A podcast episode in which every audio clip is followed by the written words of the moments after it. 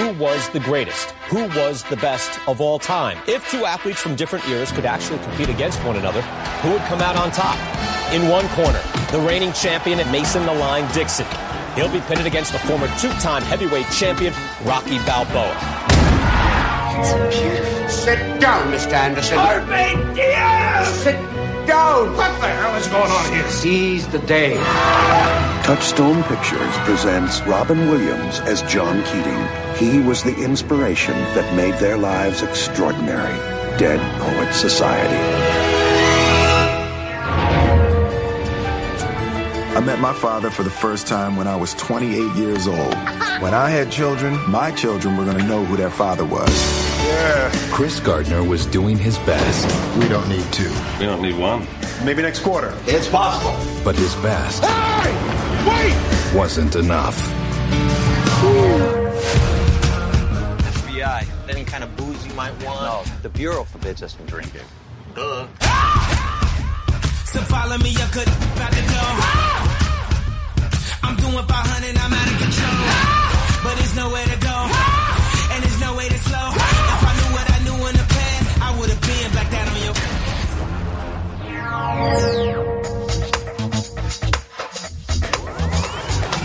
Está no ar o VeraCast, o podcast do Vida de Treininho. I feel good. I knew that I would not. I feel good. I knew that I would not.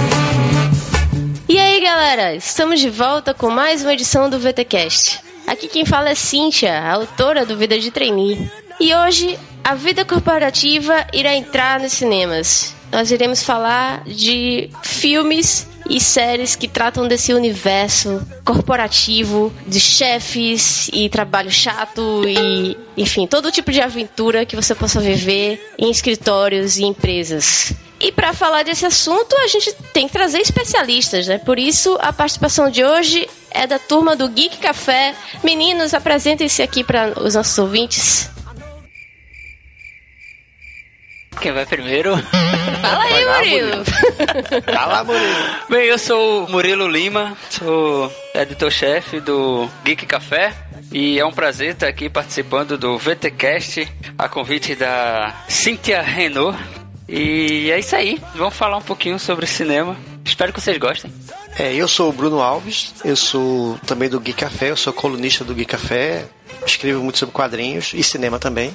E também queria agradecer o convite da Cíntia para participar do VTcast. E vamos ver o que, é que vai sair daqui. Cinema, é muito corporativo, vamos ver qual é o resultado disso. É isso aí. Beleza, massa, gente.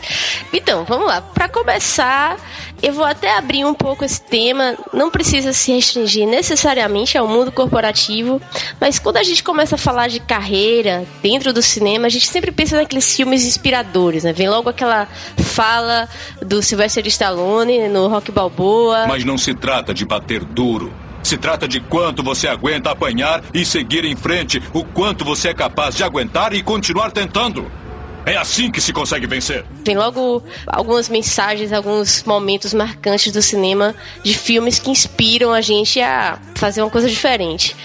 E aí, vamos falar então de quais são os filmes que inspiram vocês. Bruno, fala aí o filme que, que te inspira assim pra ah, vou fazer acontecer.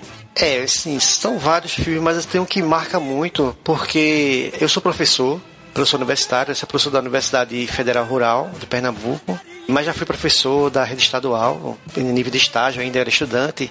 E, na verdade, eu nunca pensei em ser professor. Mas aí fui fazer licenciatura em arte, eu queria fazer algum curso relacionado com arte. E aí, né, você está no curso de licenciatura, você tem que fazer estágio, tem que dar aula, pegando macete, aprendendo. E aí eu gostei da coisa. E todo filme que tem professor na história me chama a atenção, né? Principalmente porque são personagens que inspiram outras pessoas. E um dos filmes que me marcou muito, eu antes de decidir ser professor já tinha visto e ficou na minha memória, e de vez em quando eu revendo esse filme, é o Sociedade dos Poetas Mortos.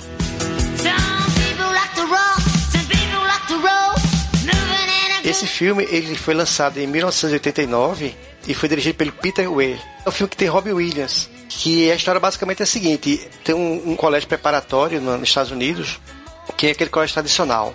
bem tradicionalista, né? Só tem homem, é o colégio masculino, e os alunos vão para lá para se preparar para ir para a universidade. Então, assim, é quase um regime militar. Então, aquele ensino bem tradicionalista, né? Aquelas aulas chatas, de você ter que decorar livro, ler aquele calhamaço tal, o E aí eles estão com um dos professores, o professor de literatura se aposentou, e aí eles contratam outro professor, que é justamente o Robin Williams, que ele foi aluno do colégio, né? E aí ele, ele é contratado, é, o nome dele é John Keating, né, o personagem, e é quando começa a acontecer a revolução na escola, porque ele chega com a nova forma de ensinar. Ele foi ensinado naquela, naquela educação tradicionalista, né, rígida, mas ele chega com outra cabeça. E ele começa a primeiro assustar todo mundo, né? Porque as aulas são totalmente malucas, assim, não tem uma, uma ordem, como os outros professores, mas ele tem uma lógica na aula dele. Ele está dando aula de poesia, de literatura. Então é muito engraçado que assim que ele chega, ele, ele pega o livro, que é o livro texto da disciplina, que é um calhamaço capa dura de um cara que pesquisou, que fala sobre poesia. E aí ele pede para alguém abrir a página do livro, o capítulo inicial, e pede uma definição de poesia. E é muito engraçado que a definição de poesia desse livro é uma coisa muito matemática. O cara vai falando que o poema tal, se você repetir tantas vezes, e aí ele vai pro quadro para trazer um, uma fórmula matemática. E depois ele disse, tudo isso é besteira, pode rasgar a página do livro. E ele manda rasgar o livro todinho. E ficou todo mundo assustado, né? Aí, pode arrancar essa página. Aí o aluno arranca. Aí todo mundo arranca a página. Aí, professor, isso é um livro. Arranca a página, começa, rasga a página seguinte. Aí ele começa a pedir para todo mundo arrancar a página do livro. E aí, a partir daí, ele começa a conquistar os alunos, né? Com essa maneira diferente de ensinar, ensinar poesia. Aí ele tem uma frase, né? Que, é, que ele sempre repete, que é Carpe Diem. Que é, em latim significa aproveite um dia. Eu jurava que era um perfume. Ai. Murilo, trazendo, trazendo o Geek Café FM pra VTCast, é. né, Murilo? As piadas infames de Murilo. Pessoal, só pra situar aqui os nossos ouvintes, o o pessoal do Geek Café também tem um podcast, chama Geek Café FM, com as clássicas piadas de Murilo. Vamos colocar o link aqui no post para vocês conferirem também. Não poder deixar de passar essa, né? Jamais. Só para resumir, então, os alunos estão conversando com ele e descobrem um livro que tem esse escrito, essa Sociedade dos Poetas Mortos. Eles perguntam ao professor e o professor não deixa coisa muito enigmática. Diz que era um grupo que se reunia antes, fora da escola, para discutir poesia de poetas que já morreram. E aí ele decide reativar esse clube. E a partir daí eles começam a mudar o pensamento com relação a essa escola tradicional. Tem um aluno que o pai quer que ele seja médico, né? Mas ele quer ser ator. Ele quer ser ator, ele quer ser, quer escrever para jornal. Tá sempre batendo de frente com o pai. É, eu não vou contar a história do filme, tá certo? Embora é um filme antigo. Mas assim, é interessante você ver como é que uma pessoa pode quebrar as convenções, quebrar paradigmas. E como, como eu sou professor, e sou professor de curso de licenciatura, então a gente discute muito isso nas aulas, né? Como você pode tornar a educação mais atraente para os alunos. E é isso que esse professor faz no filme. Eu confesso que eu não assisti o filme e eu tinha meio que um trauma.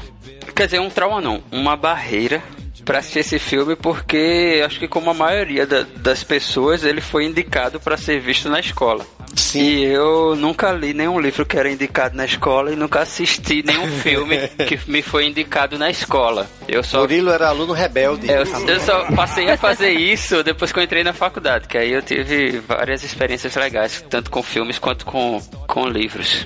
E, mas agora, depois de, de, toda essa apresentação do Bruno, eu fiquei com vontade de, de assistir o filme. É um filme emocionante, assim, principalmente pelo o final dele é emocionante, assim. É, eu revi, né, depois que eu fui convidado para participar desse cast, e aí fiz a minha lista, aí eu disse, não, faz tempo que eu vi esse filme, vou rever novamente para poder arejar a cabeça, né? E aí eu revi essa semana e continua emocionante, assim. O final é de você ficar com os olhos, cair suor dos olhos. Poxa.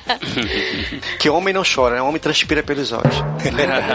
brincadeira, brincadeira, brincadeira. Mas vale a pena assistir. Se o Murilo era aquele aluno que fugia das indicações do colégio, eu era aquela aluna que lia os livros nas férias, né? Lia os paradidáticos nas férias. tipo, as férias antes antes de começar, né? Antes do professor indicar, você já lia. É, tipo, janeiro, né? Tinha aquela lista enorme de material escolar com oito livros que o colégio passava de, sei lá, Machado de Assis, Peru Bandeira, Puti Rocha, sei lá, autores nacionais e estrangeiros. Passava aquele monte de livro que quase ninguém lia, tinha até aqueles extras que eram de crônicas, contos, sei lá. E Sim. eu ficava assim, eu, sabe quando era menor, assim, criança, começo de adolescência, eu ficava ansiosa esperando o dia que minha mãe ia comprar todos os livros da lista, assim, e quando chegava eu saía olhando assim, escolhendo o que me interessava mais e eu lia dois, três livros já nas férias. Eu também fazia isso. Pois é, né? eu era bem CDF, assim, não, não dá. não dá pra. Mas eu era pela empolgação mesmo, né? E agora, com relação ao filme, é engraçado, porque na minha casa, assim, a gente não tinha tanto hábito de leitura, de ter uma biblioteca, ter vários livros, assim, só tinha os livros que eu tinha do colégio mesmo. Sendo que na parte de filme, meu pai sempre foi muito louco por filme, comprava os filmes originais em VHS na época, que hoje é em DVD já na sua coleção, mas na época época a gente tinha uma coleção enorme e eu, eu, tive essa, esse grande privilégio, né, de crescer assistindo muitos filmes que, inclusive, não eram talvez para minha idade ou tão conhecido do público, uma pessoa da minha idade normalmente não se interessaria. Então eu vi esse filme, eu tinha 13 para 14 anos, e assim, revolucionário, mudou a minha vida, porque tem um personagem, é, o Bruno falou do personagem que queria ser médico, brigava com o pai. Tem outro personagem na história que é bem tímido, bem acanhado, fica no canto da sala, não fala nada. E o Pi, o Robin Williams, né, o professor, ele Sim. puxa mesmo o aluno para falar é, e é, se expressar é e tudo mais. E é emocionante isso também. E na época eu era essa aluna tímida, que hoje em dia ninguém acredita que eu sou tímida, que eu sou muito comunicativa, né? E sei lá, de repente esse filme me ajudou nesse ponto, né? Muito emocionante mesmo. Eu acho que todas as vezes que eu assisti esse filme eu chorei, eu assisti muitas, mas eu assisti mais na adolescência. Ultimamente faz alguns anos já que eu não vejo, acho que eu... mas ele é bem vívido ainda, assim, muito legal. Bruno, acho que vou combinar com você outro dia, sei lá, de repente, dia do professor, pra gente fazer um, um cast só de filme de escola e de professor. Ah, legal. Que muda a vida dos alunos, que eu tenho coleção aqui também. Ah, eu, super um curto filme né? de escola. Enfim, agora vai ficar difícil para você, Murilo, barrar essa, esse filme que já começou desse jeito, com esse grande impacto. Depois de tudo isso, além de ser um filmaço, teve uma defesa homérica, assim, de, de vocês, né? Pode assistir, Murilo, que não é pra nota agora, viu? É, o filme que eu vou indicar pode ser tão bom ou até melhor, mas eu não vou conseguir defendê-lo de forma tão. Oh, nossa, tal. Mas é um filme que vale muito a pena de, de você assistir. Ele é mais recente, foi lançado nos cinemas em 2006, pelo menos no cinema do do Brasil, eu acho que foi, na verdade, em 2007, comecinho de 2007, porque tem aquela, tem aquela diferença, né, do... É, hoje em dia os filmes estreiam às vezes antes aqui, né? É, só que aí na, naquela época, época ainda tem uma diferença. Ele foi finalzinho de 2006 nos Estados Unidos, 2007 ele estava estreando aqui e era A Procura da Felicidade. Eu sou Chris Gardner. Eu conheci o meu pai quando eu tinha 28 anos de idade. Eu já tinha me decidido, ainda quando criança, que quando eu tivesse meus filhos, eles iriam saber quem o pai deles era. Isso faz parte da história da minha vida. A Procura da Felicidade ele foi lançado em 2006, na época em que Will Smith ainda fazia bons filmes. Esse ator que eu gosto tanto, mas que anda escolhendo péssimos papéis ultimamente. E ele é baseado em fatos reais, conta a história de Chris Gardner, que é um, um empreendedor que durante muito tempo ele foi um funcionário normal de uma empresa qualquer e que um belo dia ele foi trabalhar e foi demitido. E ele já não tinha uma vida tão, tão tranquila financeiramente com a sua esposa e seu filhinho que tinha, sei lá, uns 5 anos. E que no filme é o próprio filho do, do Will Smith esse moleque que não sabe fazer filme nos provou isso com After Earth. Chamado. uh, acho que é Jaden, né? Como é o nome do pirralho? É, acho que é. Jaden Smith, Jaden Smith. Jaden Smith. É porque ele é o filho do Will Smith, é. pô. Ele, não, ele nunca vai deixar de ser o, o, filho do Will Smith. O nome dele é esse, pô. Filho ah, do Will Smith. Pois é, é o filho do Will Smith, enfim. É o Smith Jr. e aí, o Chris Gardner, quando saiu do emprego, ele decidiu apostar todas as fichas. Ele foi em all-in e jogou tudo que ele tinha numa tecnologia que prometia revolucionar a medicina. Era um aparelho altamente sofisticado e que ia, ele ia ficar rico com aquilo. Ele tinha que, só que ele tinha que sair vendendo, batendo de porta em porta para conversar com com os médicos e tentar vender aquilo. E até uma hora em que ele viu que tinha se metido numa furada e que todos os aparelhos dele encalharam. Ele já não tinha dinheiro e tinha pego tudo o que tinha, todas as economias e tinha jogado no lixo. Até o dia em que ele se depara com uma oportunidade no mercado financeiro para ir trabalhar numa Eita, numa corretora, né? Alguma Acho uma coisa assim. corretora, Isso, né? isso, para trabalhar num, numa corretora de, de ações. E esse filme é muito legal porque mostra que, por mais difícil que seja a situação, por maior que seja o, o buraco em que você se encontra, você não pode desistir e tem que olhar daquilo de uma forma positiva. Você tem que agradecer que ainda não tem terra naquele buraco. E você vai poder sair dali vivo. Você vai poder fazer alguma coisa. E o filme é bem sobre isso, por isso que eu botei ele na lista de filmes inspiradores, que mostra que nunca é tarde para você dar uma guinada na sua vida, né? A maioria dos dos casos que a gente tá acostumado a ver no cinema ou a ler uh, em biografias e tal de pessoas bem sucedidas tem um, um, perfil assim de um cara que desde pequeno ele já foi aos trancos e barrancos e mas ainda novo ele conseguiu criar alguma coisa legal e virou um sucesso. E esse não, pô. Esse mostra que o cara já tava ali na meia idade e que tinha tudo para achar que não ia fazer nada de bom da vida dele, do resto da vida. Mas ele sempre teve uma posição muito interessante de estar tá sempre olhando as coisas com outros olhos, olhando para as dificuldades e tentando enxergar oportunidades ali. Tem uma frase bem legal que o, o Chris Gardner conta pro, pro filho dele no filme que eu separei aqui para ler, que o pirralho em algum momento ele fica meio meio triste e tal, para baixo e diz que ah, nada vai dar certo. E aí ele pega e fala: Nunca deixe que alguém te diga que você não pode fazer algo, nem mesmo eu. Tá bem? Se você tem um sonho, você tem que protegê-lo. As pessoas não podem fazer, elas dirão que você também não consegue. Mas se você quer alguma coisa, vá e lute por ela. E por isso que eu, que eu escolhi esse filme. Eu acho que ele, ele é um bom exemplo de inspiração. Eu quando vi esse filme a primeira vez, né, é um filme que é, como você falou, um filme triste e tal, né? Embora você vai assistindo e vai vendo que o cara, é esse empenho dele né, em vencer, apesar das, das adversidades, vai lhe inspirando também. E aí no final foi uma surpresa para mim descobrir que esse filme era baseado na história real, né? Pois é. Eu não sabia, quer dizer, eu vi na televisão, não vi no cinema, eu vi na TV. E aí passou o filme e assim, aquele filme emocionante tal, tal. Aí no final é a história verdadeira.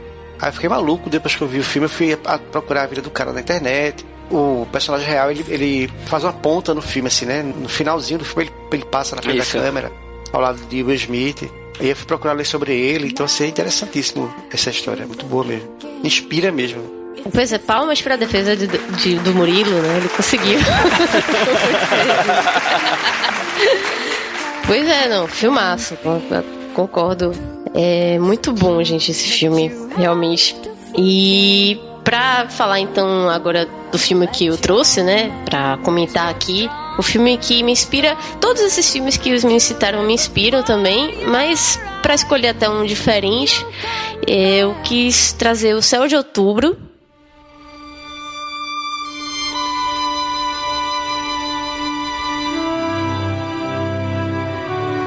que é um filme que não é muito conhecido, é um filme de 99, que tem um elenco até relativamente famoso, tem o Jake Gyllenhaal, que é o ator de Donnie Darko, O Segredo de Brokeback Mountain, que mais que ele já fez? Já fez O Dia Depois de Amanhã, né? que mais? Aquele mais recente, Contra o Tempo, que muita gente ah, falou, Contra né? o Tempo, ele que... é o personagem principal. De Contra o Tempo. Exatamente. Então, enfim, é um ator que jovem, que tá ficando mais famoso. Tem outros que são mais velhos e que fizeram vários filmes já também, como Chris Cooper, enfim. É um filme que tem um elenco até muito legal, assim, é, de filmes de Hollywood mesmo, por assim dizer, mas que não é muito conhecido do público. Por isso que eu também quis trazer ele. E aí, o Céu de Outubro, vocês estavam comentando da Procura da Felicidade. O Céu de Outubro também é baseado em fatos reais. Ele é adaptado do livro, que quem escreveu foi digamos que o filho do personagem. O filme conta a história do Homer Hickam, que é um, era um garoto que vivia numa cidade muito pequena lá nos Estados Unidos, que vivia em torno de uma mina de carvão. A, a, cidade vivia em função disso. Todos os homens, por assim dizer, da cidade trabalhavam na mina é, e as mulheres eram, sei lá, donas de casa, trabalhavam no comércio local bem pequeno. E na escola, todo mundo era preparado assim, já para todos os homens sabiam que iam se tornar mineiros daquela mina e as mulheres iam, sei lá, ser as donas de casa casadas com esses mineiros. E tem esse personagem, que é o personagem da vida real, que é o Homer Hickam, que ele. É, o filme se passa nos anos 50, naquela época do lançamento do Sputnik, do daquele primeiro satélite, né, que a Rússia enviou para o espaço. Sim. Que era um satélite que dava para ver assim, a, no céu estrelado, assim, de noite, dava para você ver o, o, satélite passando, em de, determinado horário, de determinado dia, enfim, determinada época do ano, você conseguia ver, assim, na época foi um grande lançamento, assim, ainda na rádio, sei lá, o pessoal nem tinha TV direito, mas foi, assim, um grande evento, assim, no mundo, muito comentado, tava na época de Guerra Fria também, achando que os russos iam espionar e tudo mais, enfim, foi um fato muito comentado e que impressionou muito o Homer, e ele decide criar um foguete, fazer ele mesmo um foguete. E ele começa de uma forma assim, bem amadora, tipo, juntando fogos de São João, sei lá, montando, juntando tudo, juntando a pólvora e montando um foguete bem tosco, assim, que, sei lá, destrói a cerca da casa dele. E aí ele arruma uns amigos, né, e começa com eles, arruma um nerd assim que entende mais de ciência para ajudar eles, não sei o quê.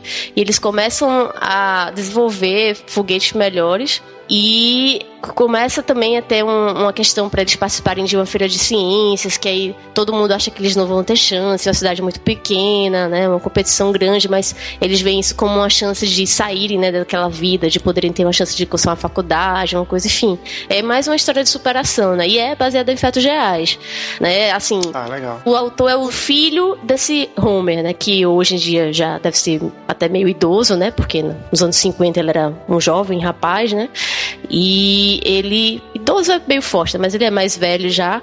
E ele é, trabalha na NASA hoje. Tipo, o cara realmente conseguiu crescer mesmo na vida, assim, uma coisa espetacular. E aí o filme conta a época dele, dessa época, que ele participou dessa feira de ciências e tudo mais. E, assim, todas as dificuldades da cidade, a, acontece um acidente na, na, mina de carvão, enfim, acontece um monte de coisa, aquelas coisas que acontecem, principalmente nos filmes, é pra ter as dificuldades, né, para chegar aquele uhum.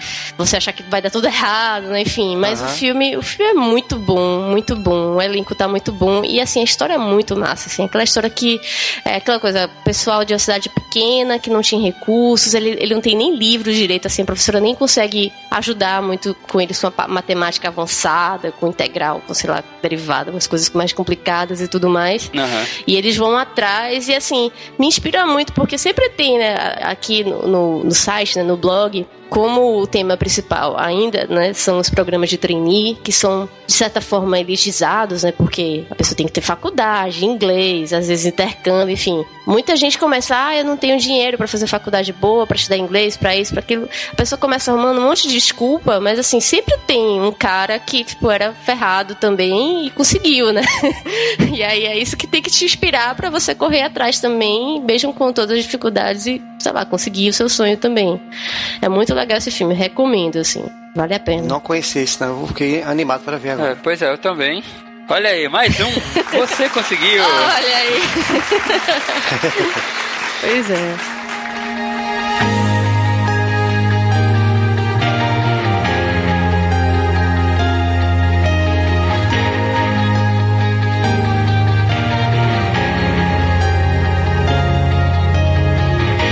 Continuando então nossa jornada sobre a carreira no cinema, na sétima arte. Vamos falar sobre os filmes que inspiram empreendedores, né? Aquele filme sobre o empreendedor, sobre empreendedorismo, pessoa que criou algo novo e que, sei lá, te inspira também a querer empreender na sua vida. Vamos lá, começa dessa vez tu, Murilo. Diz aí qual é o filme que te inspira dessa forma. Esse filme foi uma das melhores coisas que aconteceram na faculdade para mim. Que você faz a faculdade de administração e você sai de lá quase do mesmo jeito que entrou, né? Você não tem muita ideia do que é que você vai fazer na sua vida. é, você aprendeu um monte de coisa, mas é sobre tantos assuntos diferentes que você termina não sendo, não sabendo direito ah, para que lado eu vou. E aí, quando eu assisti o Piratas do Vale do Silício, ainda no primeiro período, na disciplina de Teoria Geral de Sistemas, porque eu fiz administração com ênfase em gestão de sistemas de informação. Aí tinha um, um peso maior de, de tecnologia. Minha mente explodiu, assim, porque Piratas do Vale do Silício ele é um filme que foi feito para TV, ele não não passou nos cinemas e ele foi muito criticado porque ele conta um, uma versão meio que alternativa da história de Bill Gates e Steve Jobs, que são as duas maiores mentes do empreendedorismo quando se fala em tecnologia, né? Que são Sim. o Bill Gates da Microsoft e o Steve Jobs da Apple. E mostra a história dos dois, ainda jovens e com aquele pensamento de eu vou mudar o mundo, mas eu não sei como. Que todo estudante, quando tá na faculdade, tem, né? Todo mundo tem esse sonho, todo Sim, mundo tem, tem essa. Tem esse pensamento de, ah, eu vou mudar o mundo, eu vou ser um cara importante, eu vou ficar rico, eu vou criar alguma coisa legal, eu, eu vou fazer sucesso, eu vou ser um, um cara de sucesso, eu vou ter uma vida maneira, eu só não sei como. E tem uma. Teve uma frase do, do Bill Gates que me marcou muito. Até hoje eu penso nisso, porque a gente trabalha com uma coisa, nós três aqui, que se identifica muito com essa frase. O, o Bill Gates, ele estava querendo marcar uma reunião para tentar vender um, uma ideia para uma grande empresa. Que aí se você for assistir o filme, você vai vai sacar qual é essa grande empresa, que até hoje ela é uma empresa gigante. Ele fala lá pro amigo dele ligar pra, pra marcar essa, essa reunião e o cara fica, tá, mas a gente nem tem o produto e o que é que a gente. O que é que eu vou dizer para ele? Como é que eu vou convencer o cara de que. de que nós somos importantes o suficiente para tomar esse tempo dele e tal. Aí ele fala o seguinte: primeiro nós vamos descobrir o que esse cara não sabe que precisa, mas ele precisa. Depois, vamos garantir que ele saiba que precisa disso. E só então nós mostramos que somos os únicos que podem ajudá-lo. E se você for olhar o nosso trabalho hoje em dia, trabalhando com comunicação digital, com blogs, redes sociais, tal, tem muito isso. Muita empresa não sacou ainda, né, que o mundo mudou, que o comportamento dos, dos seus clientes está muito influenciado por redes sociais e não entende que aquilo pode ajudar no seu negócio, né? E isso faz parte do nosso trabalho, tá meio que evangelizando esse pessoal, mostrando, olha, existe todo um mundo e que você precisa entender porque você precisa disso para melhorar o seu relacionamento com seus clientes, para vender mais, para melhorar a sua imagem, seja lá o que for. E aí depois que o cara, depois que o cara faz, ah, nós entramos para tentar vender isso para ele, vender o nosso serviço, o nosso negócio para ele. E é assim que a gente ganha vida hoje, né? Verdade. Em parte, né? Em parte. em partes, é. É. Menos.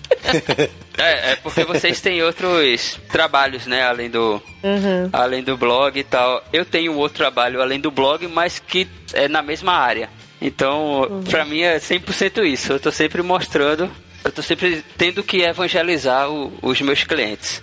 E, mas não é só isso. O filme é uma aula de, de empreendedorismo porque mostra como eles tiveram dificuldade no começo de organizar a empresa, porque ambos começaram numa garagem.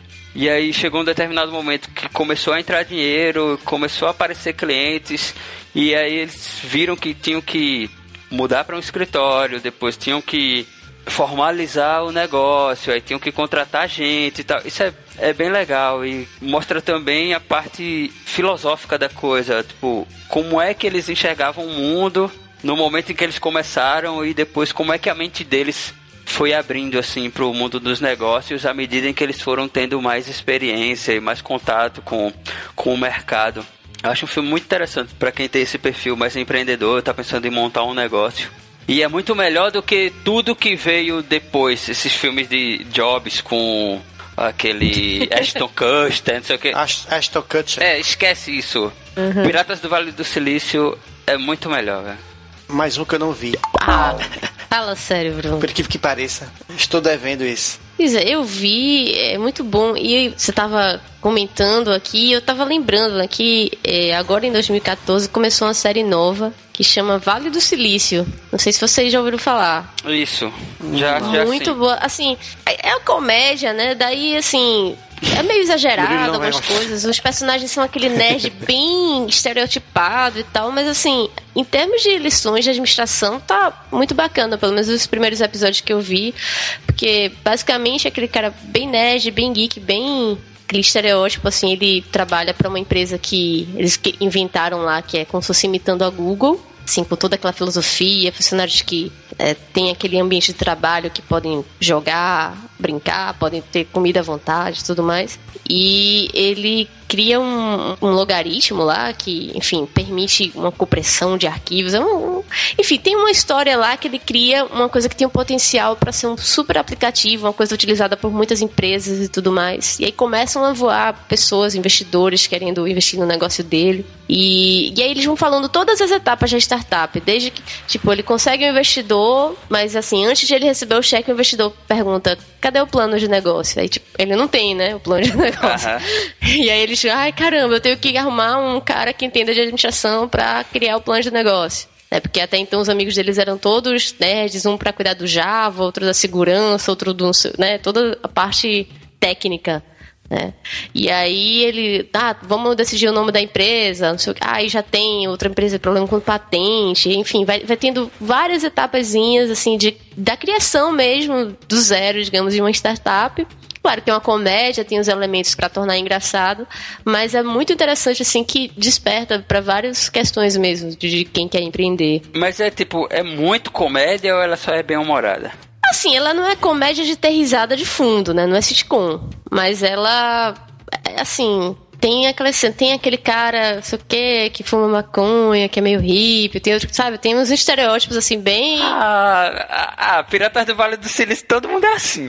Não, eu sei, né? Mas eu digo assim, eles fazem cada estereótipo. Esse cara é o cara que, sei lá, é o gordinho, esse cara é o cara que, sabe, ele tem bem estereotipado os personagens, assim, mas é legal, assim, é, dentro da comédia tem muita cena engraçada, né? Uhum. Tem outras que são dispensáveis, né? Dentro do humor americano sempre tem coisa que é dispensável. Tem uma série da HBO que é brasileira, terminou a primeira temporada, não sei se vai ter segunda e tal, acho que vai ter. Que eu assisti recentemente, alguns episódios, uh, porque estavam falando muito bem em algum lugar que eu fui e tal. E que era uma palestra sobre administração e tal, e falaram muito bem dessa série por conta dos desses conceitos, né? Que é o negócio. Sim. Não sei se vocês já ouviram falar que conta a história, pelo que eu entendi, é baseado em fatos reais de uma prostituta que ela revolucionou o mercado em São Paulo e ela foi uma puta empreendedora e tal. É uma série nacional, é, né? Eu falar já. Essa eu só ouvi falar. Eu, eu vi, foi bem recomendada também. Foi, acho que foi um professor do MBA que recomendou Pronto, essa cara, série. é muito didático. Porque. é.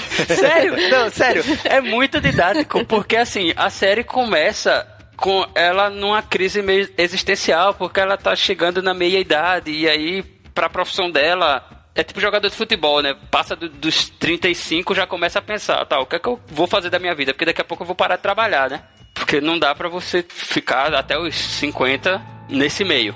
E aí ela diz, eu tenho que mudar de alguma forma, eu tenho que mudar minha forma de, de trabalhar.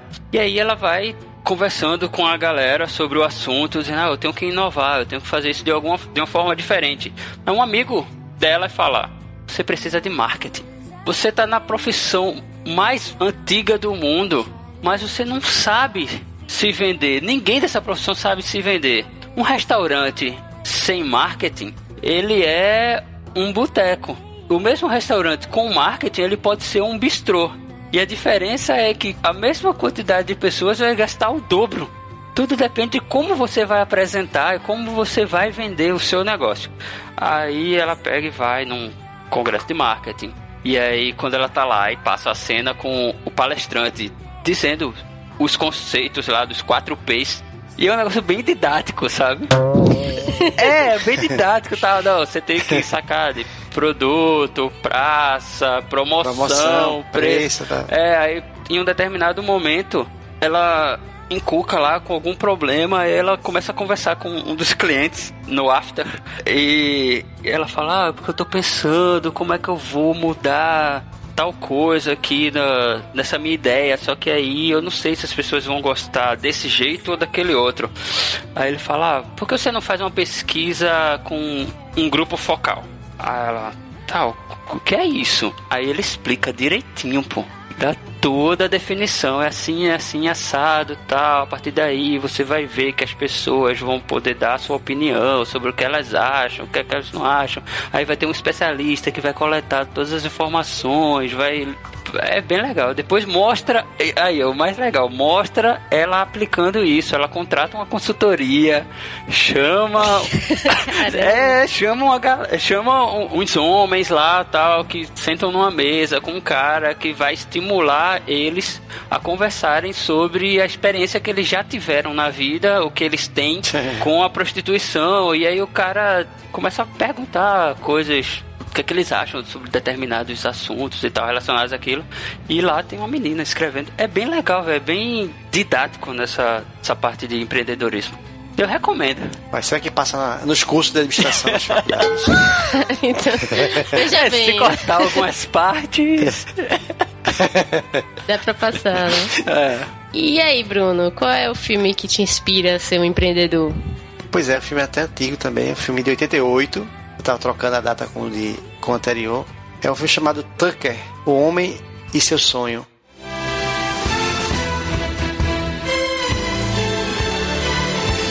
Que é um filme do Francis Ford Coppola com Jeff Bridges, que é o meu, um dos meus atores preferidos.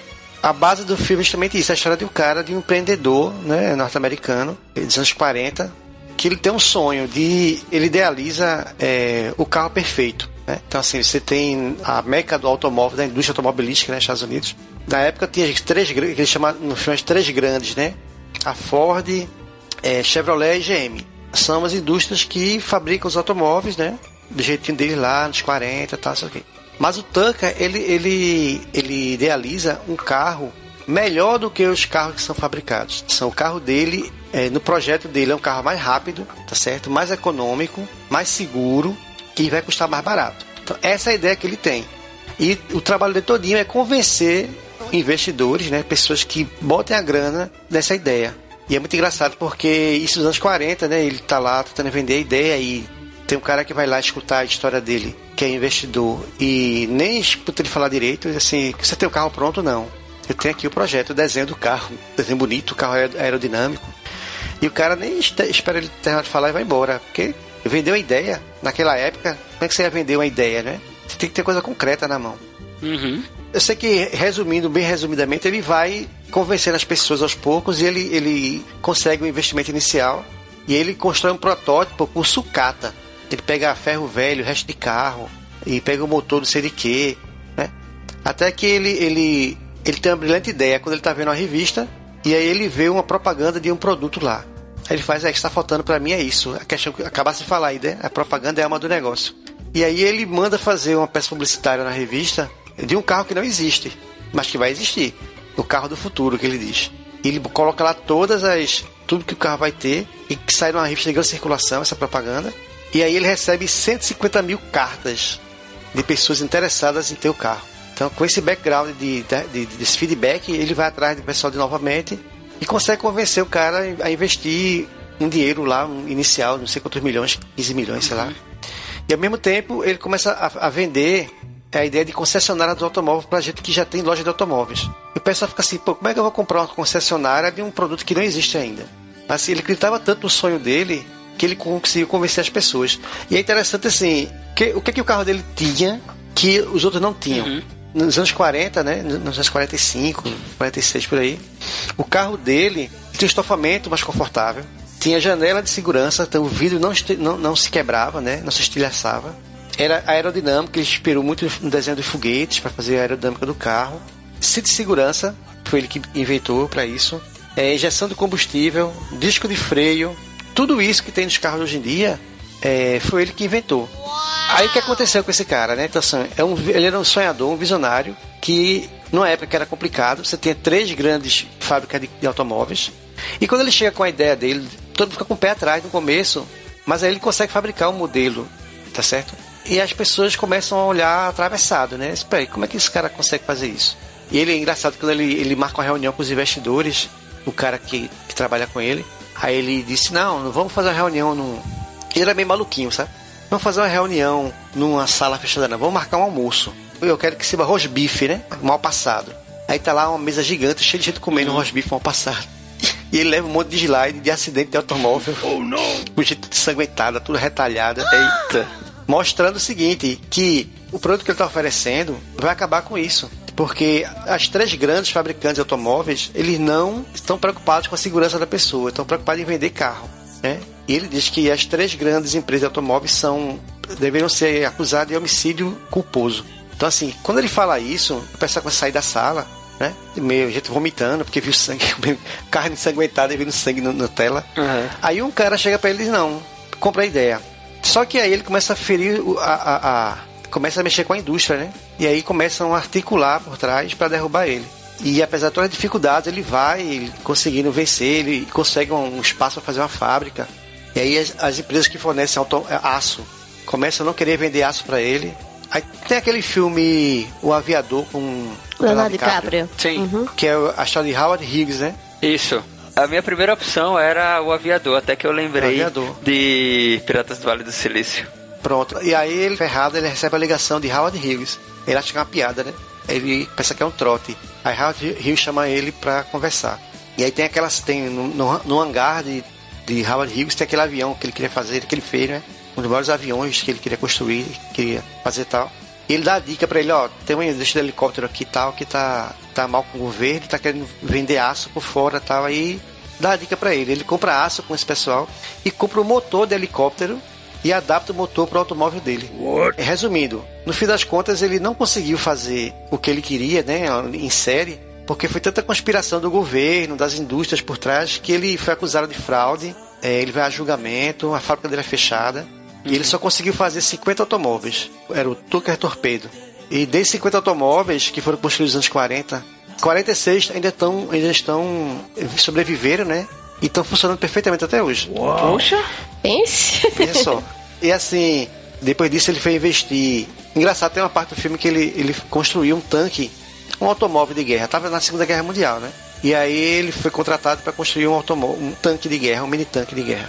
E ele construiu o veículo de guerra mais rápido de todos os tempos, que era um veículo blindado, que era mais rápido que um tanque, que em cima do, do veículo tinha uma cúpula de, de vidro, de plástico, sei lá, e dentro tinha um cara com a metralhadora. Hum. Só que ele, quando o exército viu aquele em ação, não comprou, porque não, é rápido demais. Ah. Vê, é, era um produto muito bom.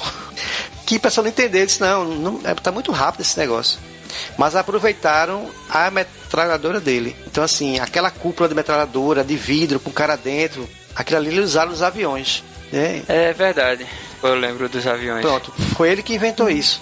Depois que ele, ele faliu com esse, cada perseguição, que ele só fabricou 50 carros, ele foi investir em outras coisas, assim, geladeiras para gente pobre. Então, assim, ele tinha uma visão de fazer um produto barato para as pessoas e mais seguro. E uma coisa curiosa dele é que ele veio para o Brasil, né? Depois que ele perdeu a fábrica lá nos Estados Unidos e faliu, ele veio ao Brasil tentando construir aqui um modelo brasileiro, que ia se chamar Carioca. Ele veio para o Rio. Em homenagem ao Zé. Ao Zé, é verdade. Tava demorando. Ele veio ao Rio, com esse projeto, né? Era um carro que tinha algumas ideias do tanque torpedo, mas aí na verdade a coisa não andou muito, ele morreu antes do projeto ser realizado. E é assim, engraçado que as três grandes bateram de frente com ele, né? derrubaram ele e depois pegaram as ideias dele e colocaram nos seus carros, né? Centro de segurança, vidro que não se estilhaça. injeção de combustível, linha aerodinâmica. Então tudo que ele inventou pro carro dele, que todo mundo combateu, depois aproveitou a ideia. Uhum. Então, esse é um filme interessantíssimo para mostrar esse lado é, de, do empreendedor, né? Que ele, apesar de todas as dificuldades, é, a questão da improvisação, que ele vai atrás do que ele tem para poder construir o produto dele, e a questão de acreditar naquele sonho dele, né? Ele acredita, Sim. empreendedor é isso, né? Ele tem uma ideia e ele vai e corre atrás e acredita nela até o fim. Verdade. É um filme muito inspirador. Eu recomendo esse filme. Muito legal, Bruno. Não conhecia, não. Eu realmente nunca não tinha nem ouvido falar. Mas vou, vou atrás agora. É muito legal. Foi indicado a Oscar de, de, de, direção de arte, figurino. Tá? Ele não ganhou Oscar, não. Mas tem o, o ator coadjuvante, o Martin Landau, ganhou o Globo de Ouro. É o cara que ajuda ele no começo. E a cena do julgamento é excelente, a cena final do julgamento, que é, ele está sendo acusado do seguinte, de ter fraudado todo mundo, ter pego o dinheiro do governo, 15 milhões, 20 milhões, sei lá, e não ter feito o carro que ele prometeu. E ele fez 50. Só que o governo fechou a fábrica e não deixou o carro sair. E aí o que, que ele fez? Ele conseguiu driblar lá e na, na hora que estava tendo o julgamento, é, a equipe dele levou 50 carros para frente do prédio, né? Não está sendo julgamento. E ele pediu ao juiz no final para ele fazer a defesa dele. Uhum. Dispensou o advogado. É, o advogado estava lá com ele, mas ele pediu ao, ao juiz para poder fazer a fala final ser dele. E o juiz autorizou. E assim, o discurso final dele é aquela coisa que inspira você, sabe? Tem muita coisa do americano, né? De um país livre e dizem a você que você pode ter qualquer ideia maluca, né? E você pode colocar para frente que vão nos apoiar tal. Mas tem um, é, tem um discurso à parte que é universal, que é aquela coisa de não desistir dos seus sonhos, que é muito legal o, o discurso dele no final. Bem interessante. Então, gente, a minha sugestão aqui né, de filme sobre empreendedorismo é um que eu descobri há pouco tempo. É um filme bem desconhecido. Esse sim é realmente bem desconhecido. O nome em português é Fábrica de Sonhos, mas o nome original é Kinky Boots.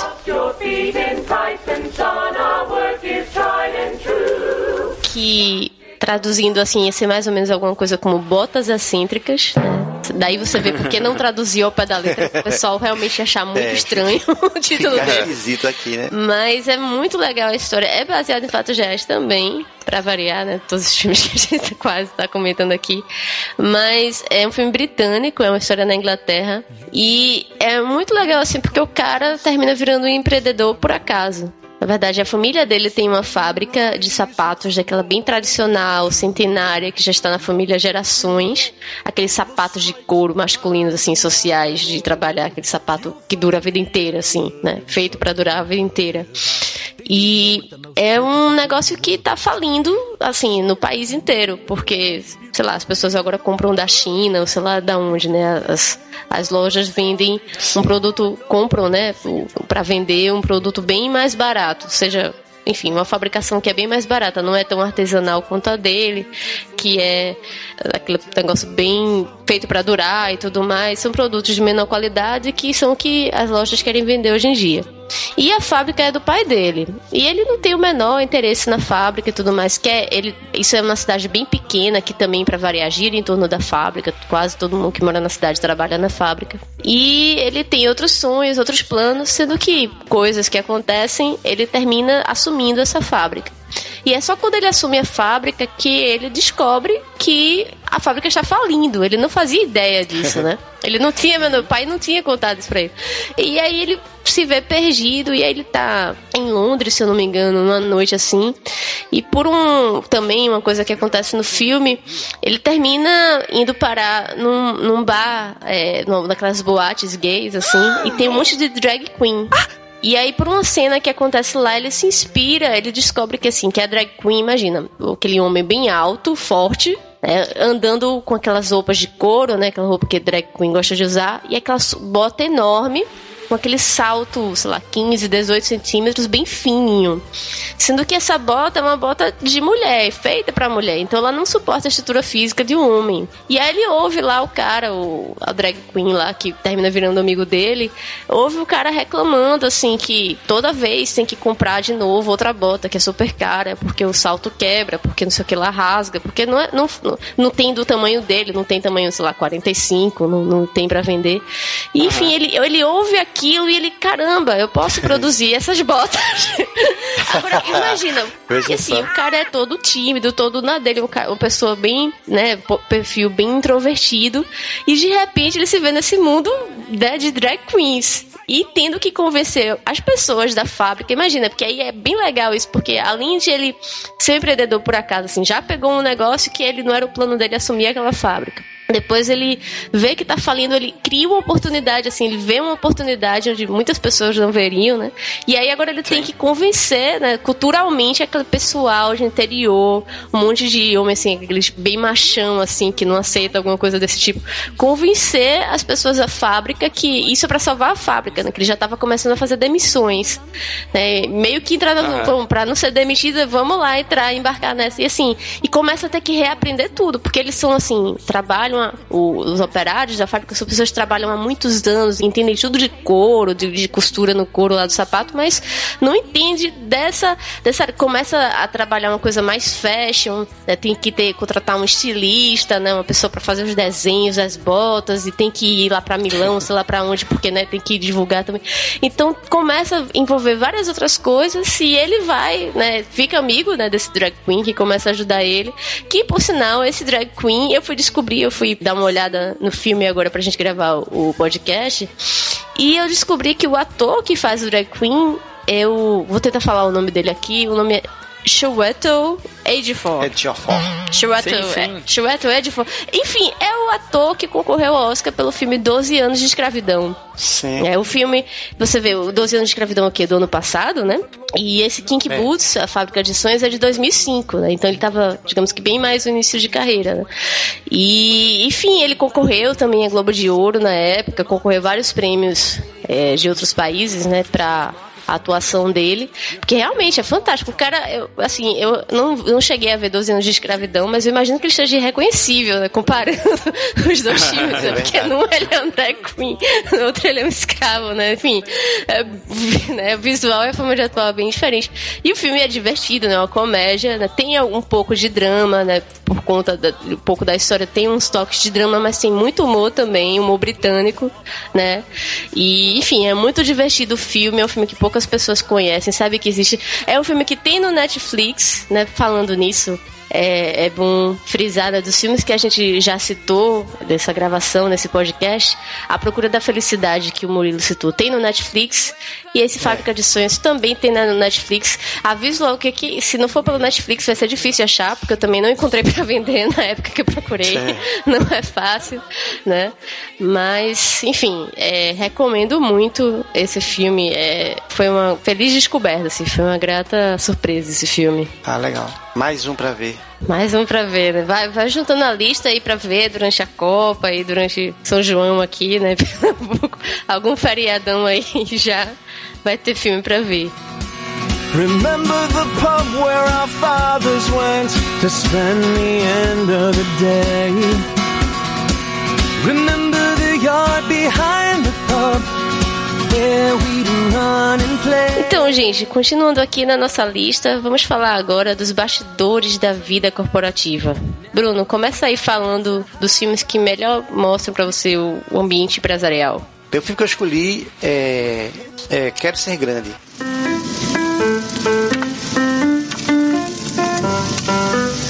Que no original chama Big, que é um filme com Tom Hanks que é a primeira indicação do Tom Hanks para o Oscar. É o filme de 88, ele tava bem novo ali ainda.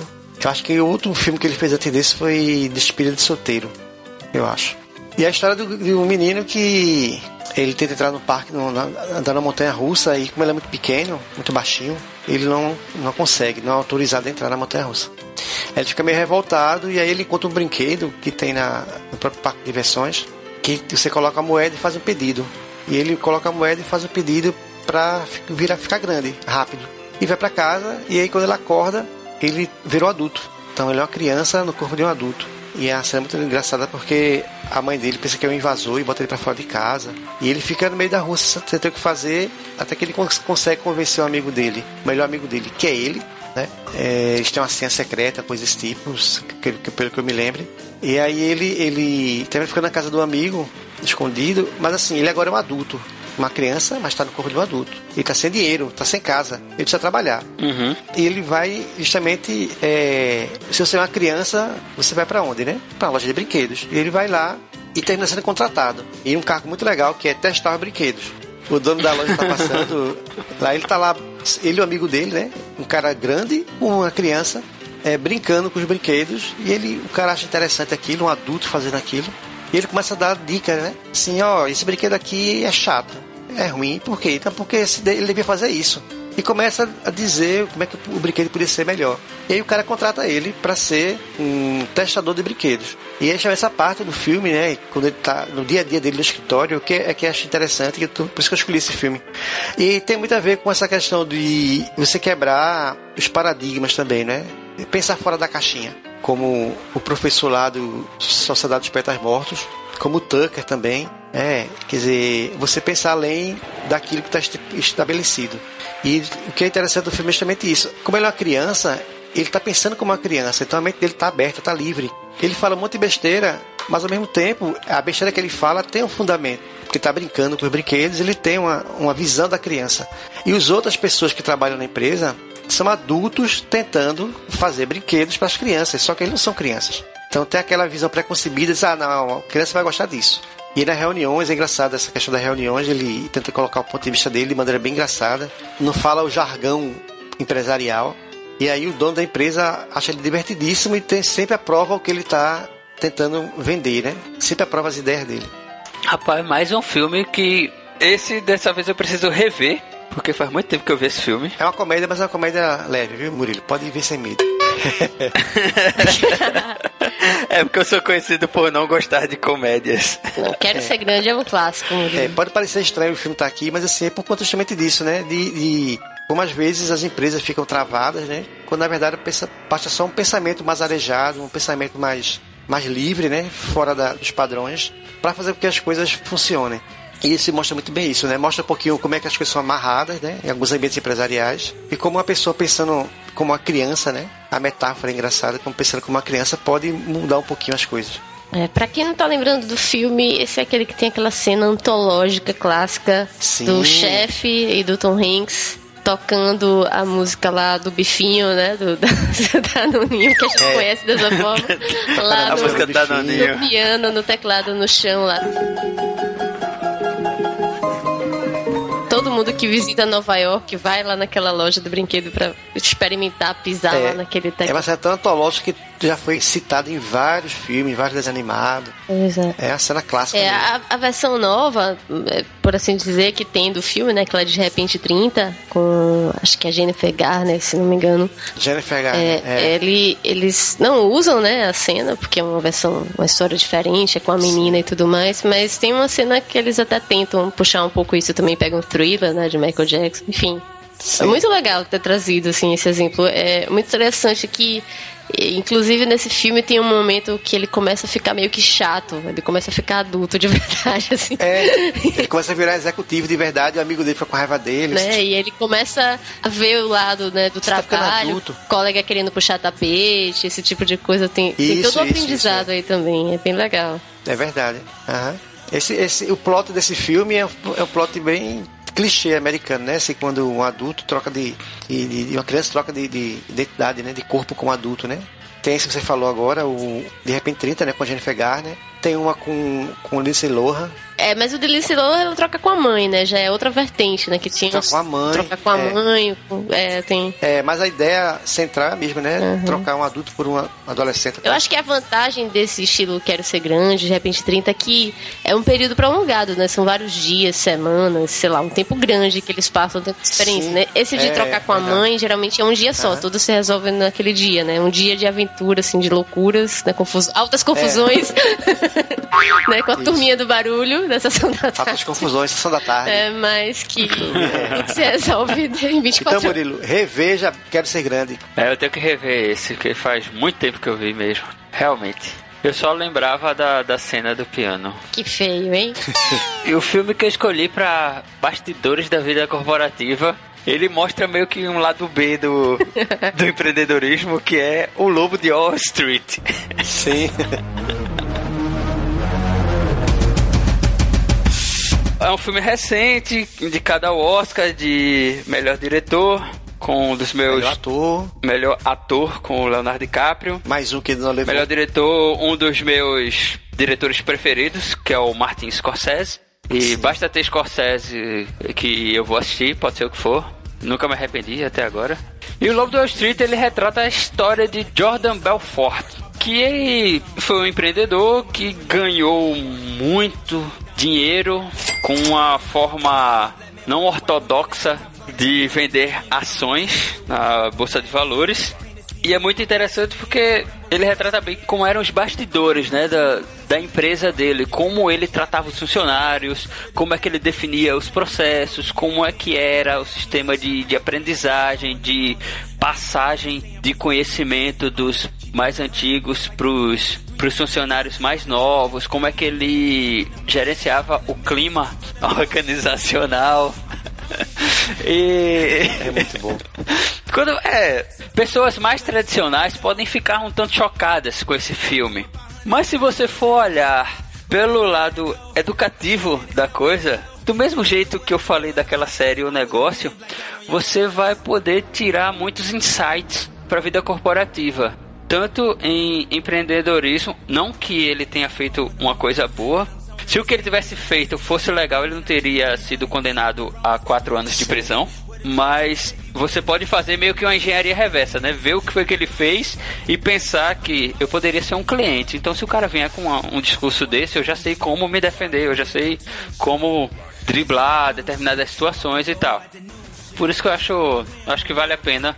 Pra quem não assistiu ainda, O Lobo de Wall Street. É, pois é, esse sou eu que tenho que colocar na minha lista. Eu não vi esse filme ainda, Murilo. Assisti, é um filmaço. Eu vou seguir aqui na, na linha do Bruno, vou escolher uma comédia essa é bem comédia mesmo. Pra. Ah, só, só um, um adendo. Esse filme é uma comédia. Uau! eu, não, eu não sabia disso.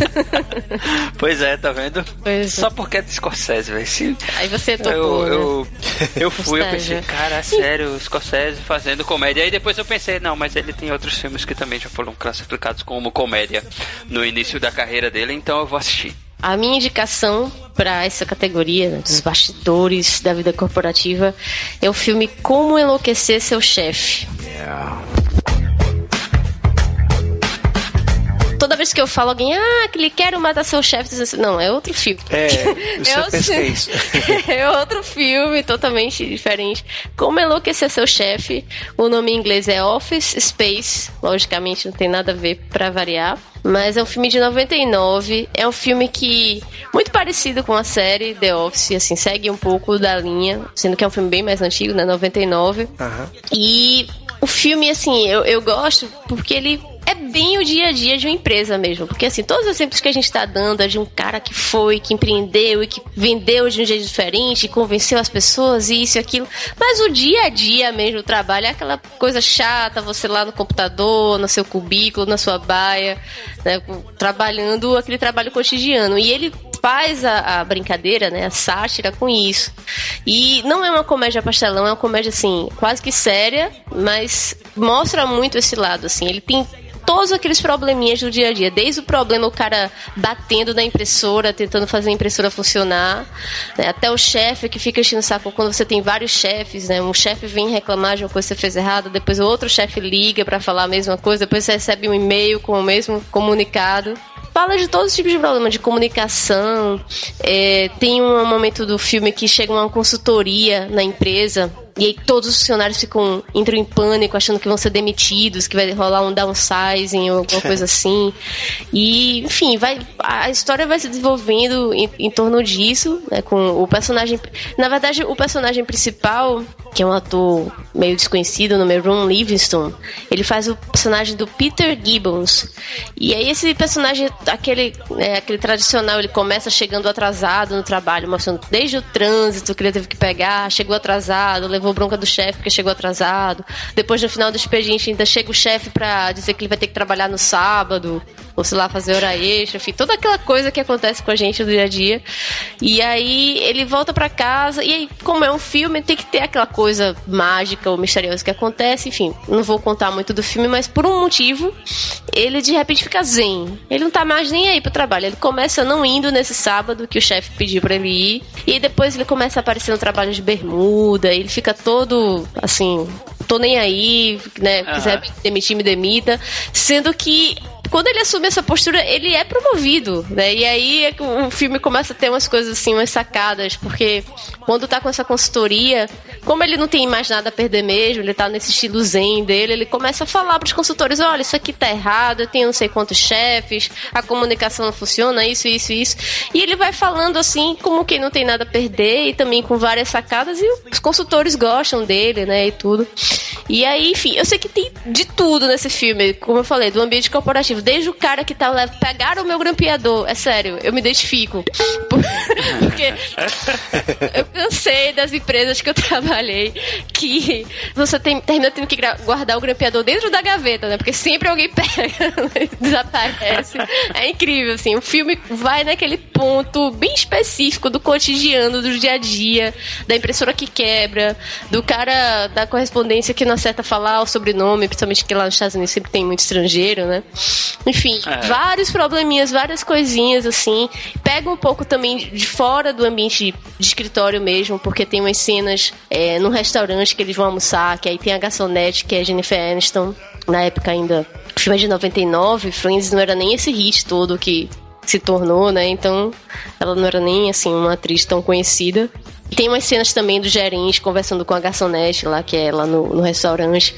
Enfim, tem várias coisas, é uma comédia e é muito divertido o filme e traz essas né, minúcias do dia a dia que a gente tem que lidar. Então eu sempre recomendo esse filme. Tava vendo aqui o diretor desse filme, o Mike Judge, né? Ele é o cara que criou aquele Beavis and Butthead. Ah, já ganhou meu respeito. Olha só, tá Eu vi que é inspirado numa história animada que ele tinha, mas eu não sei qual história é essa. Porque eu sei que tem o Gilbert, né, que é um é uma tirinha do, se não me engano, Scott Adams, mas Sim. não sei, não sei qual foi a historinha que inspirou esse esse filme. Ah, e ele, ele é o diretor dessa série que você falou também, é o Vale Silicon Valley, Vale do Silício. Silicon Valley. Olha, eu não tinha associado isso, eu não, tinha é, visto esse detalhe. Ele é diretor dessa série. Olha só, tá vendo? O cara tem esse tino assim, ele deve ter trabalhado em empresa de verdade assim. Uma pessoa não consegue Com tirar certeza. todos esses insights sem ter vivenciado. Pois Como é como o criador do Gilbert, né, da tirinha, ele também trabalhou muitos anos, começou a fazer a tirinha ainda enquanto trabalhava, até poder pedir demissão. E é muito legal também essas tirinhas. Enfim, gente, recomendo para vocês. Tem no Netflix, olha só, tem no Netflix. É outro filme, assim, não muito conhecido do público que tem no Netflix. O filme que o Murilo citou, né? O Lobo de Wall Street. Wall Street também tá lá. Também, também tem. tem tá, tá em destaque, né? Porque é um filme recente e tudo mais. É. Mais badalado. Netflix é muito amor, muito é amor. É muito amor, gente. É. Netflix. Fazer aquele S2, né? Coração. É verdade. Leave expectations at the door. Just let your eyes explore my cinematic flair. From my boot to derriere, I've got a lacy silken feel with arms as hard as steel. I am freedom, I'm constriction. Já que a gente entrou nesse aspecto né, da vida corporativa, que tá falando do dia a dia, das minúcias, eu já falei até né, do chefe que fica enchendo o saco, e aí falando, já que a gente tá falando de cinema, o cinema também tem uns chefes aí que foram bem marcantes, assim, né? Tem aqueles chefes que foram marcantes porque foram os chefes mais carrascos do cinema, ou então que se mais se destacaram no lado oposto, né? Que foram mais legais, mais inspiradores. Que chefes, meninos, vocês teriam para citar dentro do cinema? Sejam modelos bons ou ruins, mas que realmente marcaram, assim, os chefes mais marcantes do cinema. Eu pensei em dois chefes, um que eu vejo como melhor e outro como melhor pior. o melhor pior é ótimo. É. O melhor dos piores. É. O melhor dos piores. É, porque como melhor, uh, para quem trabalhava com ele, era o Jordan Belfort, do Lobo de Wall Street, interpretado pelo Leonardo DiCaprio, porque ele sabia como treinar os seus funcionários e ele sabia como motivá-los a dar o melhor de si, a trazer os melhores resultados. E depois que eles faziam isso, ele recompensava muito bem os seus funcionários. é, esse lado ele é um chefe bom, né? Não é? Porque assim, não, não adianta só você treinar o cara e depois ficar sugando. Tem que ter um, um reconhecimento, né, do, do trabalho Sim. bem feito para por uma questão de motivação e tal. E ele fazia muito bem isso. Ele sacava muito de, de como se relacionar com os funcionários e manter um ambiente empresarial, um clima organizacional legal, que todo mundo estava sempre motivado. E é engraçado porque ele, quando tinha algum problema assim, eles. Porque Bolsa tem muito isso, né? De começa tudo bem, só que aí de é. repente é. surge alguma notícia, dá um problema do outro lado do mundo e começa a cair, e o mundo vira de cabeça para baixo e todo mundo começa a coçar a cabeça e ficar enlouquecido, estressado, e ele parava lá no meio do, do expediente, pegava um microfone e começava a dar aqueles discursos motivacionais para mostrar que a empresa e todos os funcionários eram super competentes e eles iam conseguir alcançar os objetivos e tudo ia dar certo e tal. E com isso ele fazia com que a galera pegasse uma, um novo gás, assim, como se reenergizasse para trabalhar. Desse ponto de vista, ele era um, um ótimo chefe. Sim, exatamente. E o melhor pior é o Steve Jobs. Porque, por um lado, ele também tinha essa liderança, né? Essa, essa parte de fazer com que você, enquanto funcionário, queira dar o melhor de si, testar os seus limites, é, ver até onde você é capaz de, de produzir, de, de criar, de executar bem o seu trabalho, executar o seu trabalho com excelência. Ele tinha muito isso. E tanto que ele era meio que idolatrado por todo mundo da empresa. Mas por outro lado, ele tem um perfil meio psicopata, excêntrico. Ele tinha um nível de detalhe, ele era demasiadamente detalhista e cobrava demais as pessoas com isso. Não é à toa, né, que os produtos da Apple são tão superiores em termos de qualidade e design à maioria dos seus, seus concorrentes ou pelo menos eram até alguns anos atrás. É basicamente o falecimento, né, dele, inclusive. Desde que Steve Jobs faleceu, desde que ele morreu, aparentemente os produtos não são mais a mesma coisa, né? É, pois é, meio que. Eu sinto que tá meio que estacionando, assim. Diminuiu o, a velocidade de melhoria. E aí o, o mercado tá se aproximando cada vez mais. Há alguns anos atrás você via que um iPhone ele era muito superior a todo o resto a tudo que existia. E hoje não, hoje você encontra concorrentes de peso lutando pau a pau com ele. E eu acho que o reinado da Apple não vai durar muito. A não ser que se renove de novo, né? A não ser que surja algo novo é, de a não ser que se renovem de novo tal. E isso é parte da cultura do, do Steve Jobs. Ele sempre teve isso em tudo o que ele fez falando do Steve Jobs, de como ele ah, tinha esses dois lados, né? ao mesmo tempo que ele inspirava, galera, todo mundo queria trabalhar com ele. Ele também era uma pessoa muito difícil de lidar, meio psicopata, assim, como você falou. É, um, até um exemplo que eu pensei aqui é da série House, né? Dr. House, que tem o personagem Gregory House, do Hugh Laurie, e enfim, é um personagem adorado por todos, né? Que curtem a série, todo mundo que assiste a série é por conta desse personagem, né? E ele é um médico que todo mundo conhece. Ah, o médico, ele é cínico, ele faz de tudo, né? Se você pensar em termos da chefia dele lá com a equipe médica que ele vive trocando, né? Dos bolsistas, ele faz todo tipo de assédio moral, faz todo tipo de brincadeira com o pessoal, bota o pessoal para trabalhar de noite, fazer altas horas extras, fazer até coisas ilegais, sei lá, fazer de tudo. Pois é. Mas, pô, pelo menos pelo que a série demonstra, todo mundo quer trabalhar com ele, porque ele é o melhor médico diagnóstico. Ele é uma referência. Você depois que você trabalha com ele, você consegue emprego em qualquer lugar, porque você tem essa experiência. Né? E é uma coisa incrível você né, trabalhar com ele, ver como ele pensa e ver como ele consegue chegar às conclusões dele.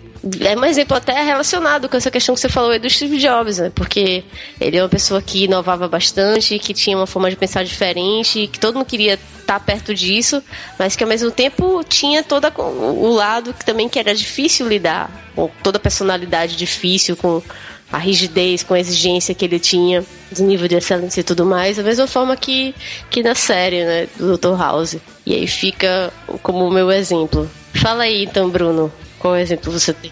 É, o, o meu exemplo de chefe, né, chefe bom, chefe ruim. Aí tem essa, essa ambiguidade, né? Que você falou aí de Jobs, né? De House.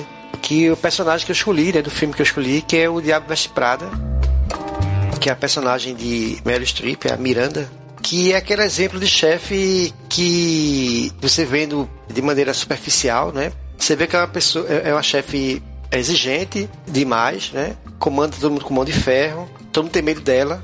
É, então assim, assédio moral bate níveis alarmantes né, dentro daquela, daquela é uma revista, né? Que é uma revista de moda que ela coordena.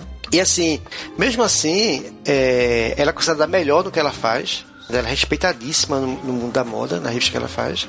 E todo mundo treme com ela, assim, aquela cena antológica que é, ela tá chegando, que o pessoal recebe telefonema lá da portaria, Miranda chegou, pronto. É aquele caos dentro da redação da revista a turma arrumando a mesa, se dando sapato e correndo para lá, se penteando, se maquiando, aquela coisa toda. Mas ao mesmo tempo, todo mundo quer trabalhar com ela. Porque trabalhar com Miranda é uma referência, né?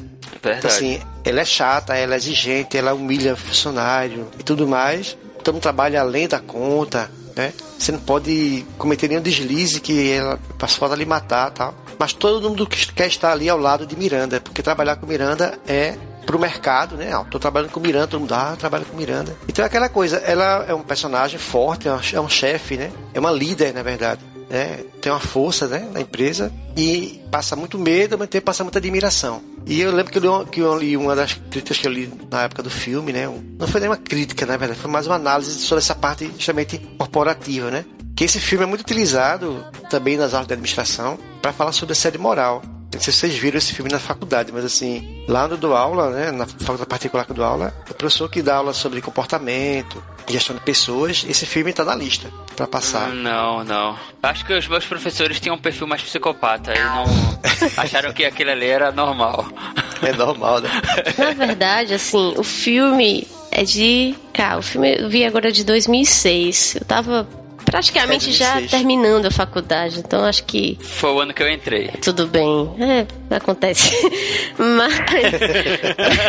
mas pra mim eu tava quase saindo já, terminando a faculdade, então provavelmente se passou, passou para os primeiros períodos. Mas eu cheguei a assistir esse filme no Senac, quando eu fiz um, um curso no Senac. Com a tá mas, mas eu acho interessante, assim, eu, eu gosto muito desse filme, eu até não, não cheguei a citar, mas porque sabia que em algum momento da nossa conversa ele ia aparecer, porque esse filme o que é mais marcante nele é a personagem da Mary Streep, né? A chefe que humilha, Sim. que isso, que aquilo. E todo mundo só se lembra disso, né? De como é uma. Ai, que. Coitada da Anne Hathaway, né? Coitada, ela né, tem uma chefe tão terrível.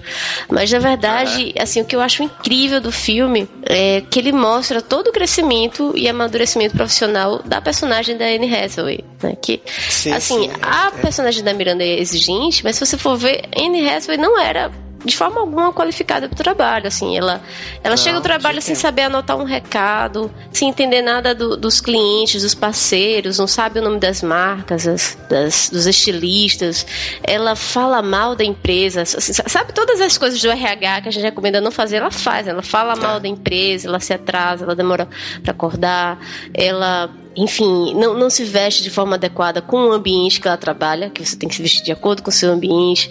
Ela. Dá para fazer uma lista enorme, assim, de, de, todos os problemas que ela tem como profissional de atitude, comportamento, de, de conhecimento sobre o negócio, conhecimento sobre a empresa.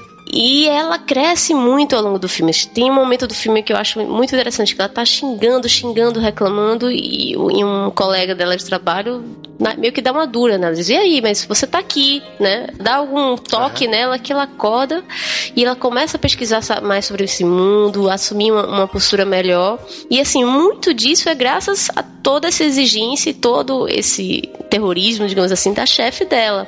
E claro que essa não é a melhor forma, talvez, de você aprender, mas você também aprende com isso. Assim, meu, meu ponto é isso, assim, que Sim. eu defendo, assim, até no blog, às vezes, mesmo você tendo um chefe muito ruim, seja porque ele é incompetente ou porque ele é chato, ator porque, enfim, ele autoritário, seja qual for o motivo que o seu chefe lhe rouba a sua ideia, seja o que for que ele faz, você ainda pode aprender muito com ele. Nem que seja para você aprender o que você não deve fazer e para você aprender a ser um profissional ainda melhor, porque você tem que compensar Exatamente. outras questões dele, assim, é, é muito legal isso. E outra, assim, é, esse é um dos raros filmes que é melhor que o livro. Gostei muito do filme, eu li o livro, mais ou menos na época que eu vi o filme, e o livro mas assim, não dá nem para comparar. O filme é muito melhor. Primeiro que tem Mary Streep, né? já, Sim, é, o livro não tem é essa oportunidade. 1 a 0 já, né? né? E a Anne Hathaway, que também né, é uma grande atriz.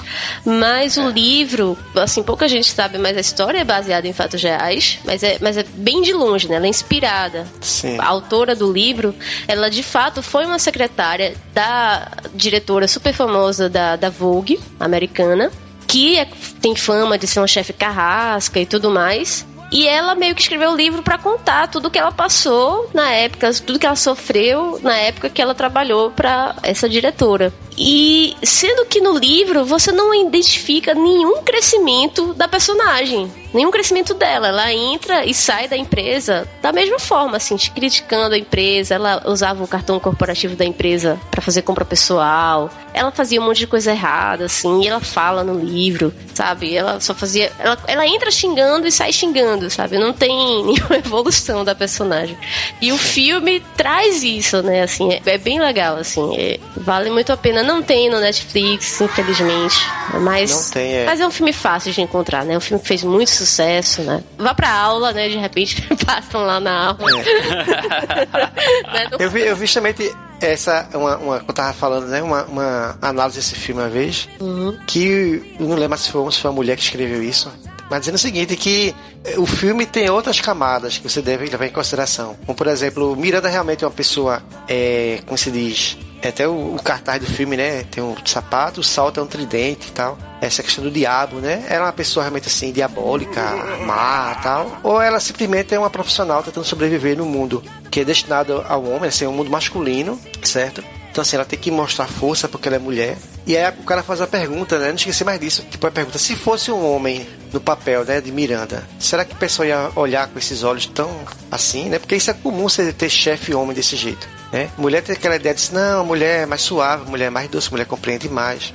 E ele tava fazendo essa, essa, essa análise psicológica da personagem, né? Que é tentando tirar um pouco esse peso de que ela, ela é má, assim, com essa coisa preta e branca, né? Eu achei bem interessante isso na época que eu li. É, eu tenho que assistir de novo, então, pra sacar isso. ver todas essas nuances. é. Faz muito tempo, eu acho que eu assisti em 2006 mesmo, ou 2007 no máximo. Eu não assisti no cinema, mas assisti enquanto ele tava assim na, na hype de Ah, que mulher horrível, que.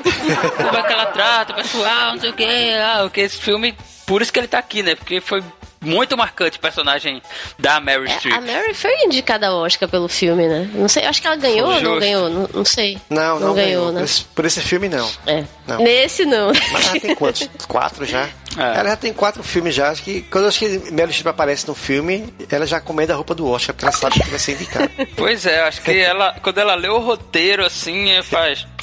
Vou topar. Aí já liga pro diretor confirmando e a segunda ligação já é pro figurinista. Ó, oh, no Oscar do, do começo do ano, é. vestido pra mim que eu vou estar tá lá. É, vá pensando aí. Que vai que eu ganho de novo, né? It's every day I'm in this place.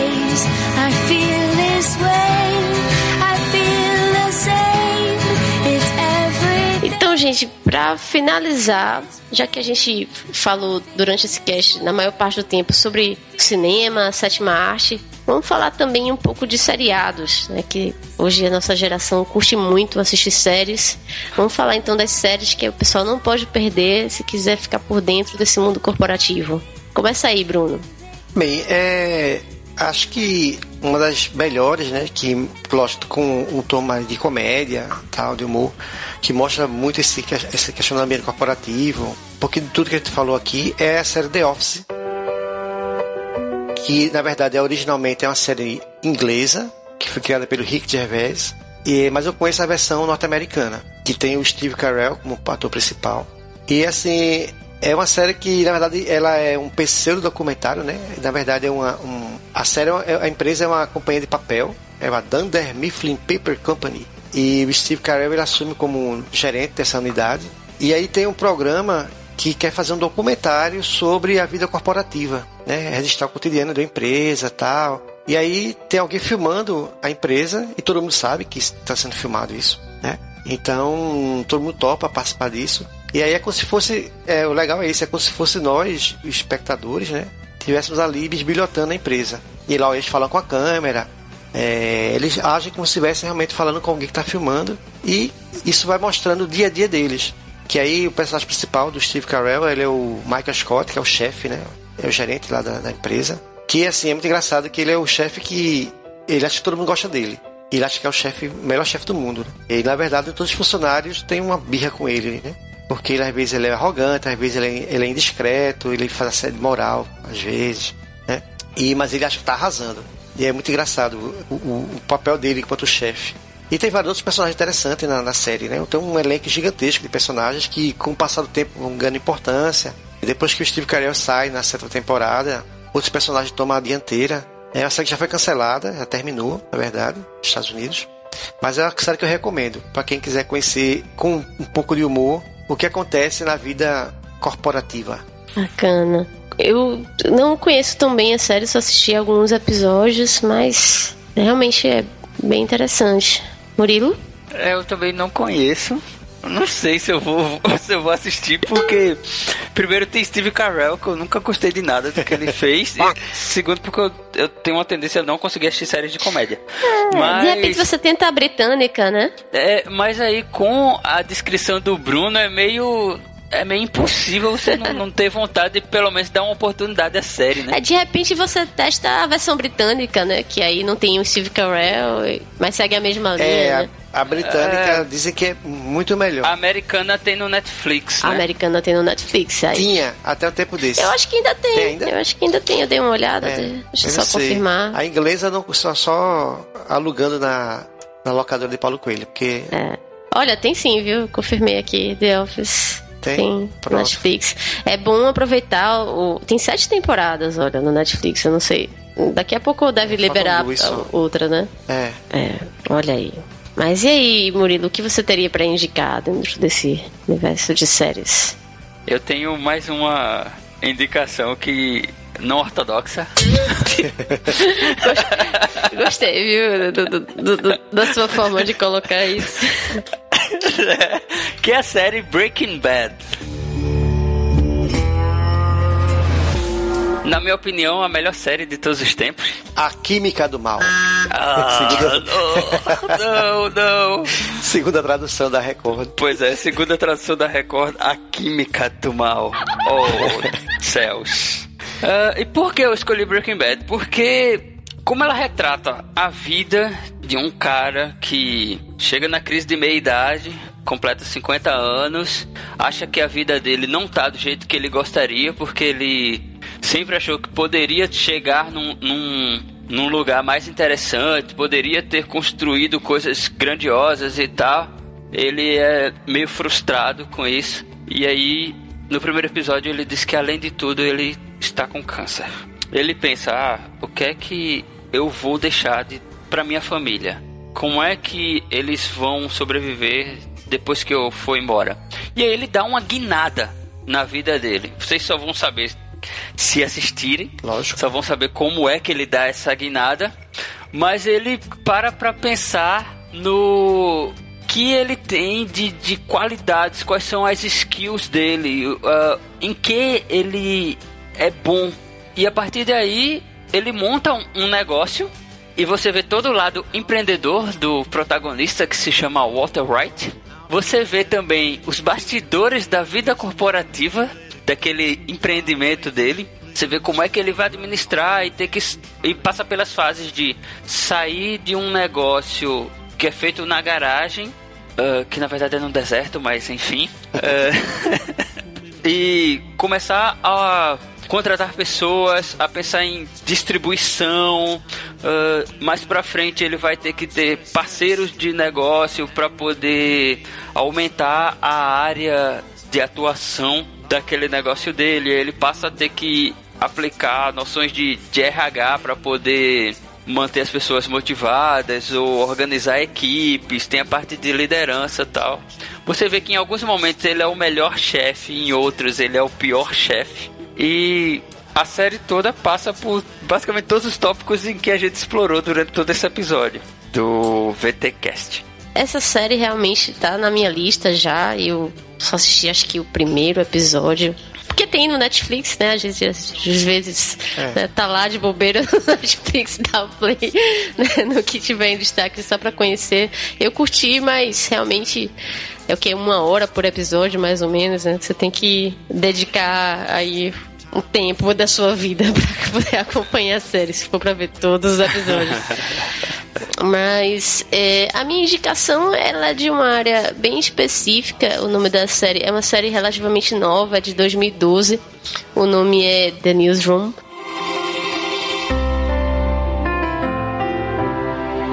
Que seria os bastidores do mundo de notícias, né? Um canal de televisão que é voltado para notícias e é, é um jornal é um grande jornal de notícias dentro da TV a cabo nos Estados Unidos. É fictício e eles mostram os bastidores de toda a produção, desde a, a elaboração da pauta desse jornal televisivo, né? desde a elaboração da pauta a, até a apresentação, os problemas que surgem com a diretoria, com questões de audiência, com tudo mais. E tem também toda a parte corporativa também, com os funcionários, com gente querendo pedir demissão, com você precisando demitir gente, com troca de equipe, né? com a formação de novas equipes.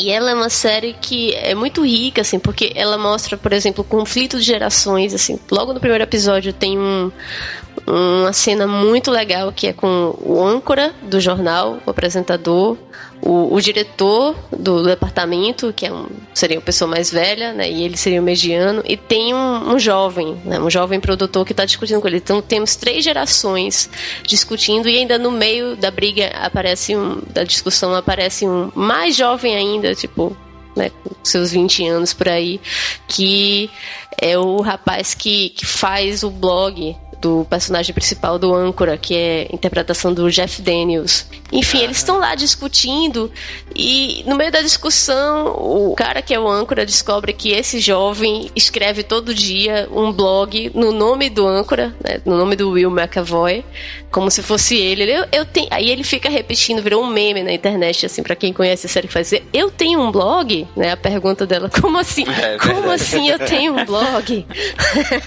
é muito não... bom. E assim, e tem toda a discussão com o veterano, né? Com o ator lá, que é um velho, já que já passou por guerras e tudo mais, com esse Will McAvoy, que seria uma geração X, geração Baby Boomer para quem acompanha essa coisa de gerações, e aí tem o geração Y, enfim, tem todas essas idades, o pessoal, conflito de gerações, tem essas interações do trabalho, e assim, como pano de fundo e até elemento principal, porque é uma série sobre notícias, bastidores de notícias, ela traz notícias reais, é o mais bacana, assim, não são notícias inventadas. A série, ela se passa sempre como se fosse dois anos atrás, como se fosse 2010, 2011 e assim por diante.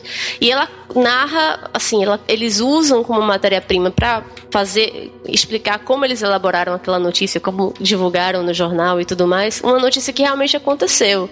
Desde, sei lá, uma enchente, uma tragédia que aconteceu natural, até um assassinato, ou não sei, um, um encontro de presidentes. Eles usam notícias reais e a partir daquela notícia real, eles vão fazer todos os bastidores de como que foi a apuração daqueles fatos, é, é, tsunami no Japão, enfim, do, do, é Fukushima, como é o nome daquela usina? É, não lembro. Não lembro agora o nome, mas eu assisti três, eu acho, três episódios dessa série.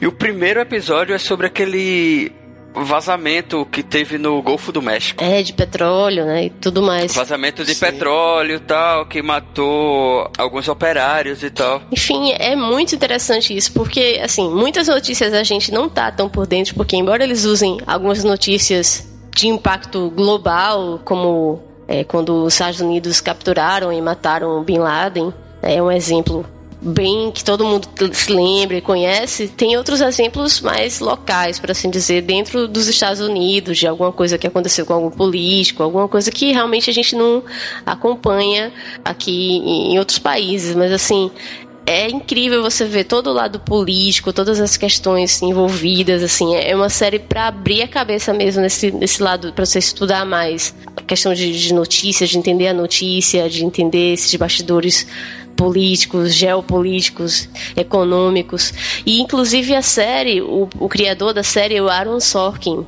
que ele escreveu o roteiro já de muitos filmes de grande sucesso e sempre com uma conotação dessa de puxar um pouco mais o seu raciocínio, digamos. São o tipo de filme que você tem que prestar atenção para entender, né? como a rede social, né? aquele social network que fala do Facebook, aquele homem que mudou o jogo com Brad Pitt, tem o, a, a série West Wing, que era sobre política também, Questão de Honra, que é um filme muito legal com Demi Moore e Tom Cruise. Enfim, é, o cara entende do que tá falando. A série é muito boa. Ela tá para acabar, infelizmente, porque realmente o tema é muito denso, os episódios são longos. É, são aquele, aquele esquema de série que são 10 episódios de uma hora de duração cada, né? Não sei se são 10 exatamente, mas é mais ou menos em torno disso. Mas tá, ela teve duas temporadas já. E agora, mais ou menos em agosto, vai começar a terceira e já está mais ou menos certo que vai ser a última, que eles já vão fazer um encerramento. Mas vale muito a pena conferir. Essa está na minha lista também faz um tempo. Pois é, essa infelizmente também não tem no Netflix. Eu acho que é uma série da HBO, se eu não me engano. É, é e não tem no Netflix.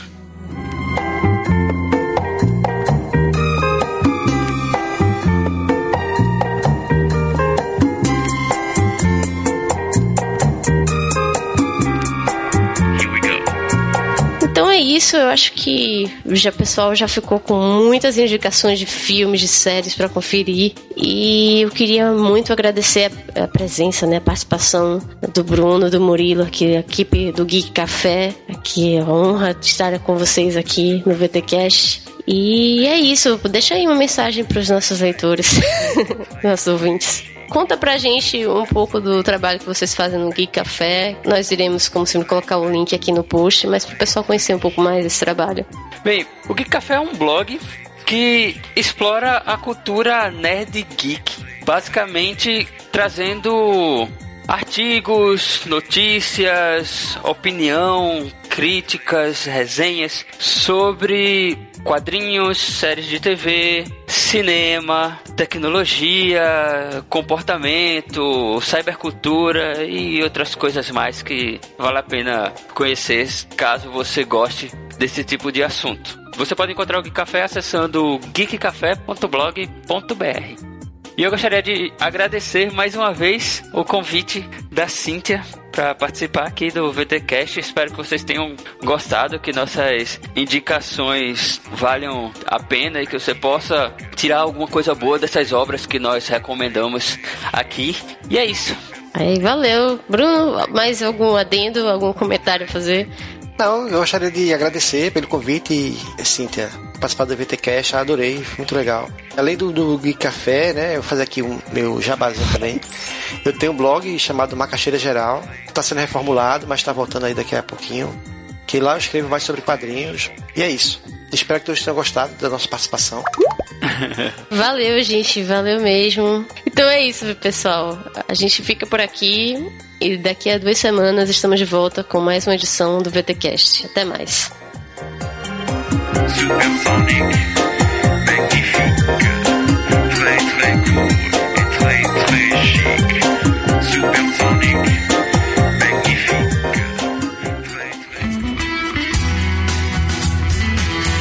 Você acabou de ouvir o VTcast. Fique ligado e até a próxima.